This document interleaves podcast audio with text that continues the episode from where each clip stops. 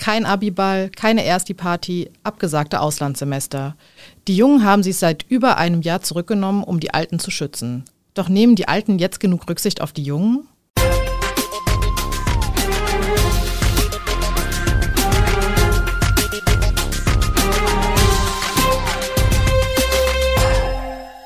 Gude aus der Echo-Redaktion. Mein Name ist Katrin Mader und heute ist für euch außer mir noch eine neue Stimme am Mikrofon. Christopher Hechler ist seit Mai neuer Bolo und heute das erste Mal bei der Station 64. Hey Chris. Hi Katrin, schön hier zu sein. Herzlich willkommen. Ja, vielen Dank. Ja, heute wollen wir über das Thema Impfen sprechen und wie es da bei der jungen Generation so aussieht, ne? Ja, nach wie vor warten Millionen von Menschen darauf, endlich einen Impftermin zu bekommen. Impfgerechtigkeit, Impfneid und Solidarität sind da Begriffe, die aktuell die öffentliche Debatte mitbestimmen. Inzwischen ja auch und vor allem eben mit Blick auf die jüngere Generation. Ja, denn während BioNTech für alle Erwachsenen zugelassen ist, werden die Impfstoffe von AstraZeneca und Johnson Johnson nur noch für über 60-Jährige empfohlen. Viele über 60-Jährige bestehen aber trotzdem auf eine BioNTech-Impfung. Lass uns doch deswegen kurz einen Blick auf allgemeine Zahlen werfen. Insgesamt sind jetzt schon 43,4 Prozent aller Hessen einmal geimpft worden.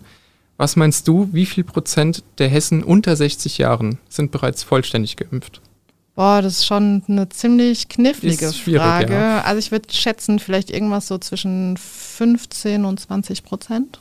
Ja, also 15 war schon relativ nah dran. Also tatsächlich sind es gerade einmal 10 Prozent der Hessen unter 60 Jahren, die bisher zweimal geimpft sind. Wenn wir jetzt bei den doppelten Impfungen bleiben, was glaubst du, wie viele Hessen über 60 Jahren sind schon zweimal geimpft?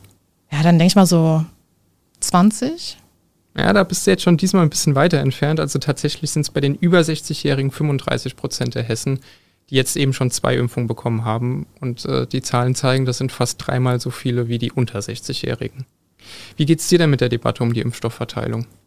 Ja, man kommt an der Thematik ja im Moment nicht vorbei. Gerade jetzt, als die Lockerungen ins Haus standen, wurde es ja immer präsenter und ich habe viele Freundinnen, die sich dann sehr stark um einen Impftermin bemüht haben und denen war es dann auch egal, mit was sie geimpft werden. Einfach weil sie sich das ständige Testen ersparen wollten, weil perspektivisch die Impfung beim Reisen immer wichtiger wird und äh, auch einfach, weil es als Schlüssel gesehen wird, wieder in die Normalität zurückzukehren. Und auf der anderen Seite haben die meisten, mit denen ich es zu tun habe, gar kein Verständnis dafür, wenn ältere Menschen auf BioNTech bestehen und somit quasi einem jungen Menschen die Dosis wegnehmen. Und das ist ja auch immer wieder in den Hausarztpraxen Thema. Und wie dort die aktuelle Situation ist, fragen wir jetzt Christian Sommerbrot. Er ist Facharzt für Allgemein-, Reise- und Ernährungsmedizin in Wiesbaden und außerdem Bezirksvorsitzender im Hausärzteverband Hessen. Herr Sommerbrot, vielen Dank, dass Sie sich die Zeit für uns genommen haben. Lehnen viele Menschen über 60 die Impfung mit AstraZeneca oder wahlweise mit Johnson Johnson ab? Also grundsätzlich haben wir in den Hausarztpraxen äh, zunehmend weniger ältere Menschen, die noch eine Impfung äh, benötigen. Das ist das die gute Nachricht auf der einen Seite. Auf der anderen Seite haben wir halt eben auch noch einige, die nicht geimpft sind. Und da ist es tatsächlich so, dass die äh, Mehrheit AstraZeneca und Johnson Johnson eher kritisch gegenübersteht, eher ablehnt, auch bei einem Aufklärungsgespräch und äh, sehr darauf drängt, äh, einen Impfstoff mit einem der beiden mRNA-Impfstoffe, also BioNTech und Moderna, zu bekommen. Wie gehen die Hausärzte damit um? Müssen sie den Wünschen entsprechen? Also es ist so, dass wir keine Grundlage haben, einen Wunsch abzulehnen. Grundsätzlich haben die Patienten eine Therapiefreiheit und ich biete ein Medikament an und die Patienten entscheiden letztendlich selbstständig, ob sie sich das, äh, ob sie das nehmen oder nicht nehmen.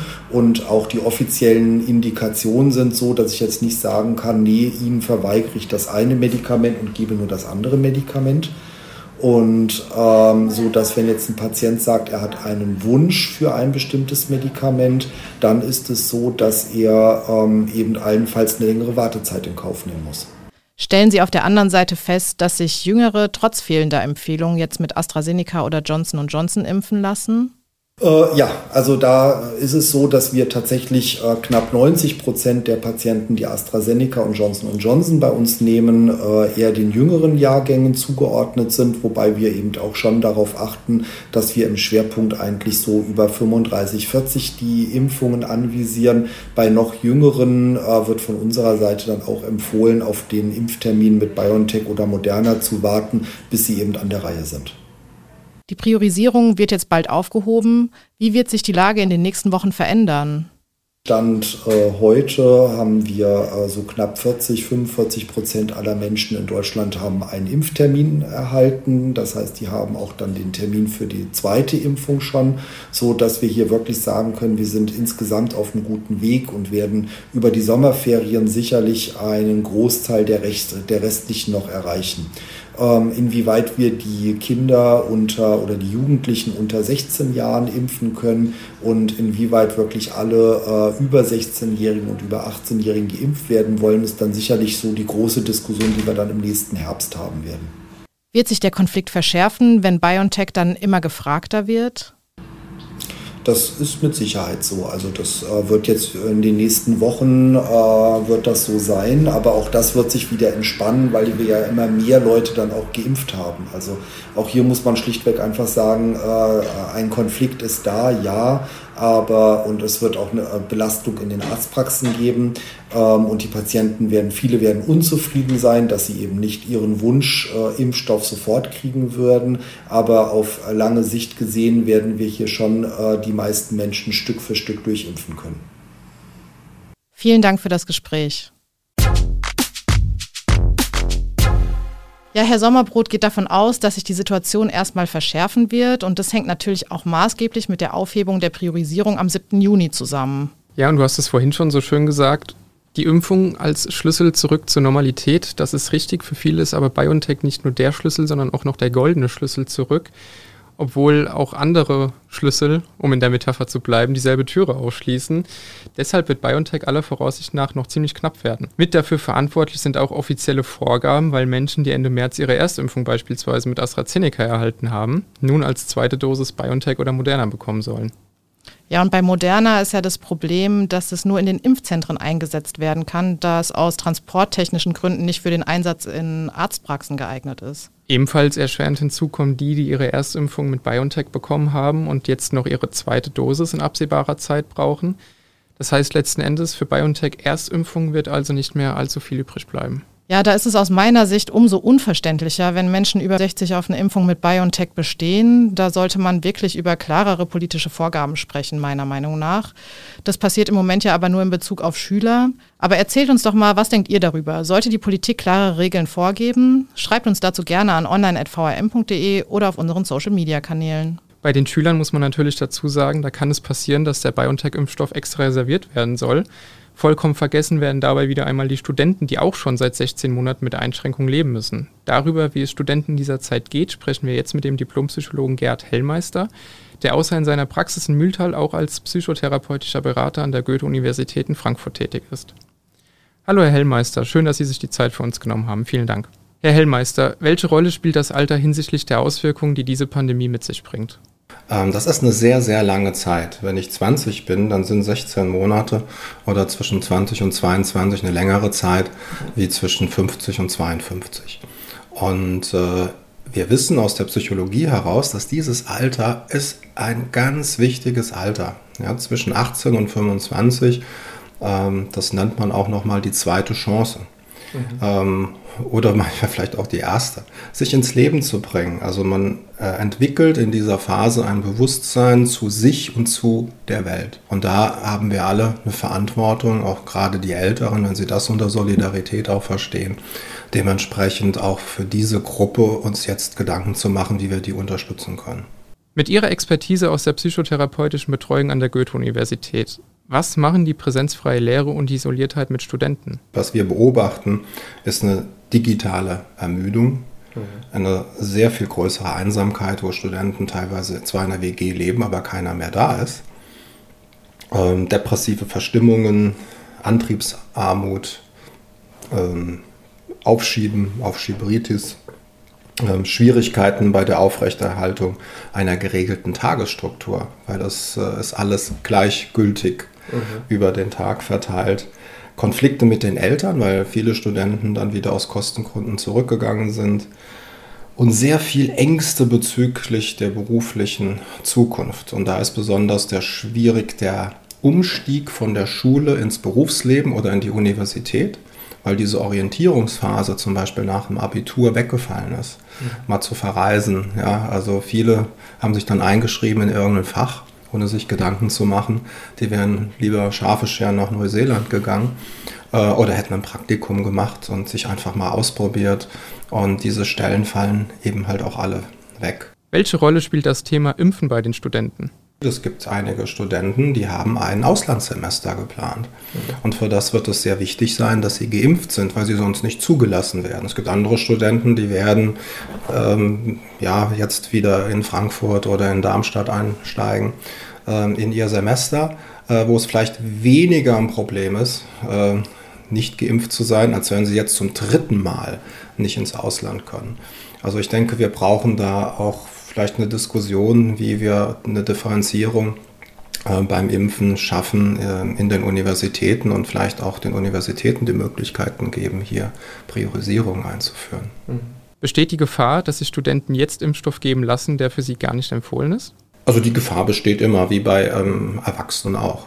Also die sind dann nicht dümmer oder auch nicht schlauer wie Erwachsene. Ich kenne viele, die irgendwelche, das heißt viele, einige jetzt auch bei Patienten, die kamen, sie haben im Urlaub sich in der Türkei impfen lassen, mhm.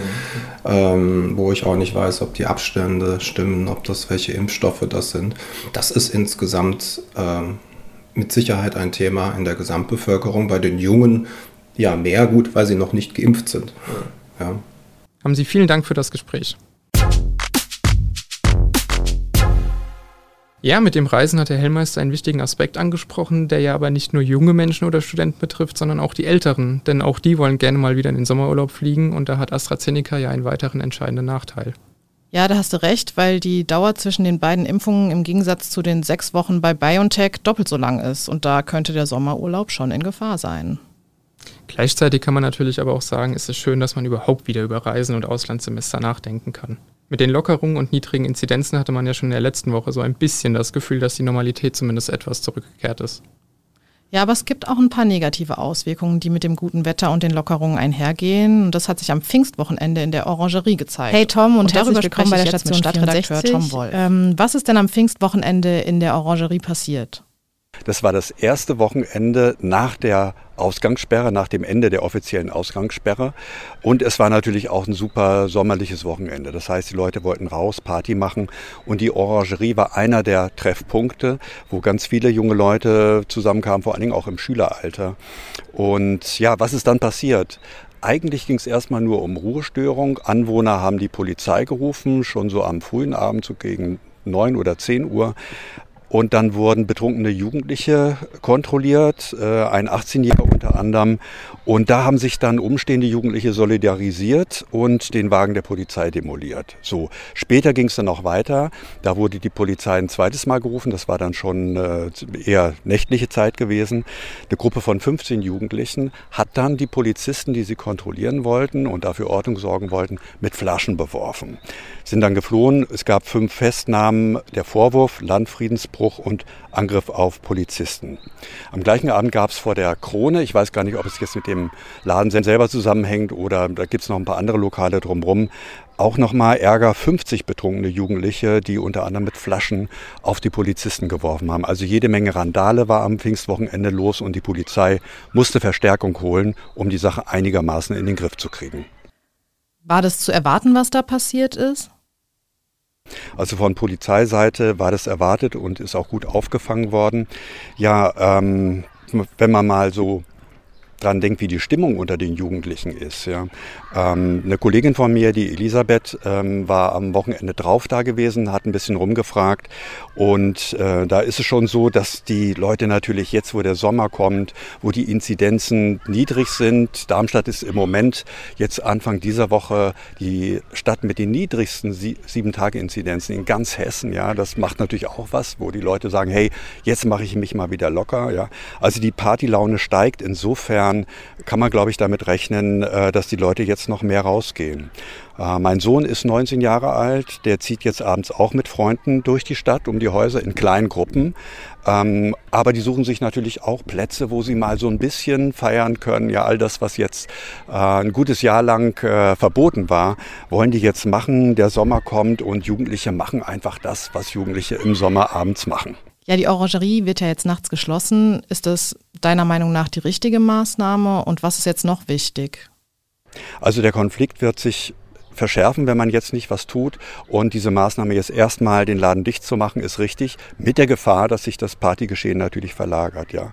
Aber mit Polizeiarbeit allein ist natürlich nichts gewonnen. Präventionsarbeit vor Ort zu machen und das zu verstärken, das ist genau das Richtige. Das hat die Stadt auch angekündigt. Da wollen sie noch mehr tun, noch mehr auf die jungen Leute zugehen und das tun, was das Aller, Allerwichtigste ist, nämlich Jugendlichen selber in die Pflicht zu nehmen, aufeinander Acht zu geben. Vielen Dank für das Gespräch, Tom. Wen es genauer interessiert, was die Jugendlichen gesagt haben, dem sei der Artikel von Elisabeth Saller auf echo-online.de ans Herz gelegt und auch ansonsten haben wir euch noch Artikel zu dem Thema in die Shownotes gepackt. Ja, Chris, Prävention schön und gut. Trotzdem merkt man an den Vorkommnissen, dass die Stimmung gereizt ist und es die jungen Leute satt haben, Vorschriften gemacht zu bekommen. Ich kann mir schon gut vorstellen, dass Frust da eine Rolle spielt und sowas als Ventil dient, den mal rauszulassen. Ja, das absolut. Und ohne da jetzt ausufernde Partynächte entgegen der Corona-Maßnahmen in Schutz nehmen zu wollen, würde ich aber trotzdem gerne nochmal einen Aspekt von Herrn Hellmeister aufgreifen, der eben ganz richtig gesagt hat, dass die Abiturientenphase und auch das Studium, vor allem auch der Beginn des Studiums, sehr wichtige Phasen im Leben eines jungen Menschen sind, die man sich eben nicht einfach so wiederholen kann. Für die gibt es nicht einfach so Ersatz. Also der Sommerurlaub an der Ostsee, der geht auch im nächsten Jahr noch. Die erste Party war aber eben im letzten Jahr oder vielleicht auch in diesem Jahr.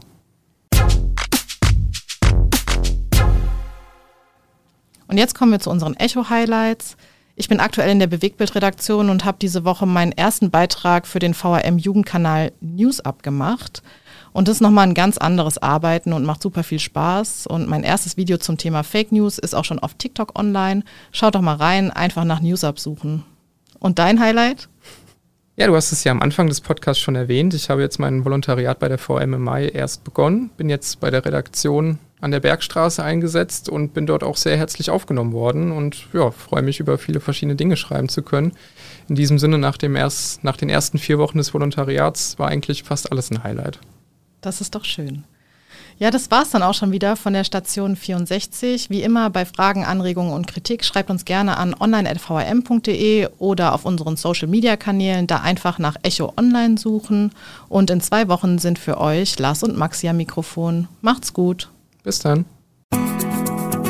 Das war die heutige Ausgabe von Station 64. Der Echo-Podcast aus Darmstadt liefert einen Rückblick auf die wichtigsten Nachrichten für Südhessen und den spannendsten und kuriosesten Themen aus dem Postleitzahlengebiet 64. Ihr wollt noch mehr spannende Geschichten, Reportagen und News aus eurer Region? Dann probiert doch einfach mal unser Plus-Angebot aus. Einfach reinklicken unter vrm-abo.de slash podcast.